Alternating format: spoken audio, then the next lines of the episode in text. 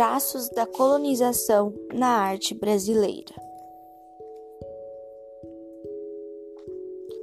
O domínio português. Ao desembarcarem no novo continente, os portugueses passaram a explorar as novas terras, avaliando o que podiam comercializar no mercado português, procurando ouro, prata e pedras preciosas. Um dos primeiros itens que chamou a atenção dos portugueses foram as árvores do pau-brasil. Para extrair lucros das matas e desmatar a floresta, muitos povos nativos foram explorados, trabalhando. Inicialmente, os portugueses se instalaram pelo litoral do país, próximos do mar. Foi assim que surgiram os primeiros fortes, espaços construídos no alto de grandes montanhas junto ao mar, pronto para anunciar possíveis invasões ou chegadas de embarcações.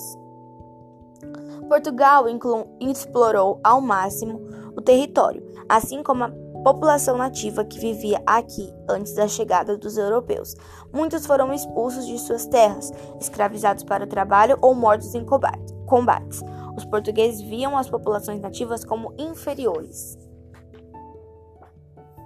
As primeiras construções erguidas no país foram as fortes para a proteção do território. As igrejas para expansão da região católica, especialmente entre os indígenas, e pequenos vilarejos com vendas comerciais que atendiam aos interesses dos viajantes, além, claro, das casas dos grandes senhores de engenho, especiali especialistas no cultivo de cana-de-açúcar.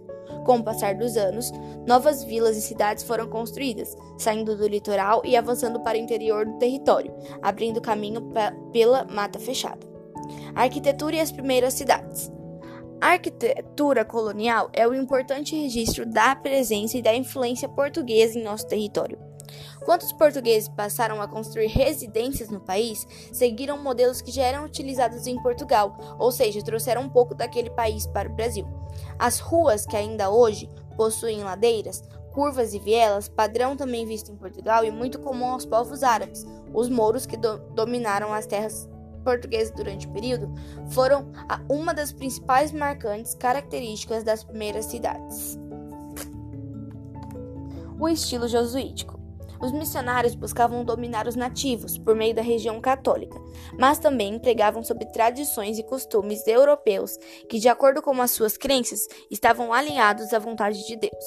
Assim, ensinaram aos indígenas a se vestir, reduziram a ideia de comunidade e fortificaram a de família, além de começarem a batizar, casar e enterrar os nativos. Muitos missionários passaram a morar em diferentes comunidades indígenas, ensinando-os como deveriam viver. A arquitetura portuguesa também se fez presente nas construções das primeiras igrejas, que seguiam os moldes das de Portugal.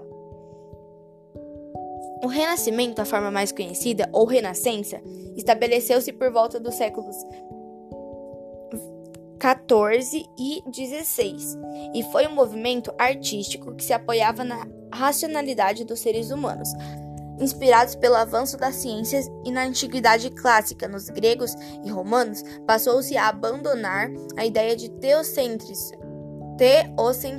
ou seja, de Deus como centro do universo, dando lugar a um conceito antropocêntrico, ou que em que os seres humanos seriam um ponto central.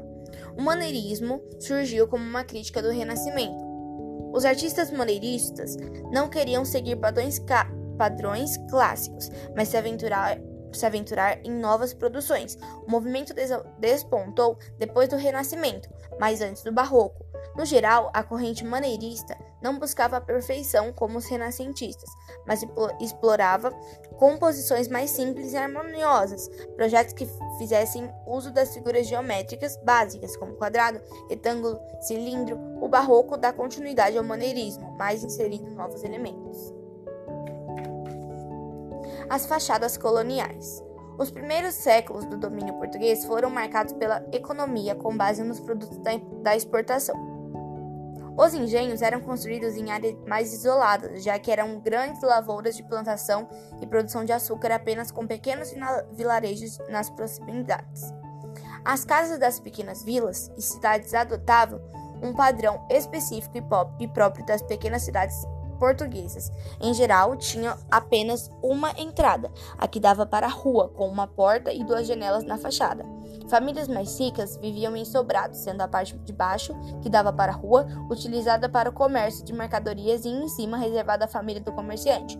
Já aquelas mais humildes viviam em casebres térreos e menores.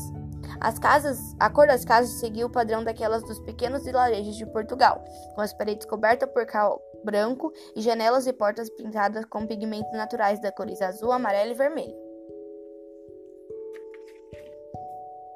As casas coloniais, no geral, tanto no campo quanto na cidade, tinham uma aparência simples por motivos diversos, mas principalmente porque a mão de obra para su subir uma construção era tarefa dada aos africanos escravizados, que pouco entendiam sobre a arquitetura civil portuguesa. Depois, devemos lembrar que os materiais de construção eram caros e muitas peças deveriam ser importadas da Europa. Esse foi o podcast, o resumo do capítulo da o capítulo 1 da apostila 3 de artes, sobre traços da colonização na arte brasileira.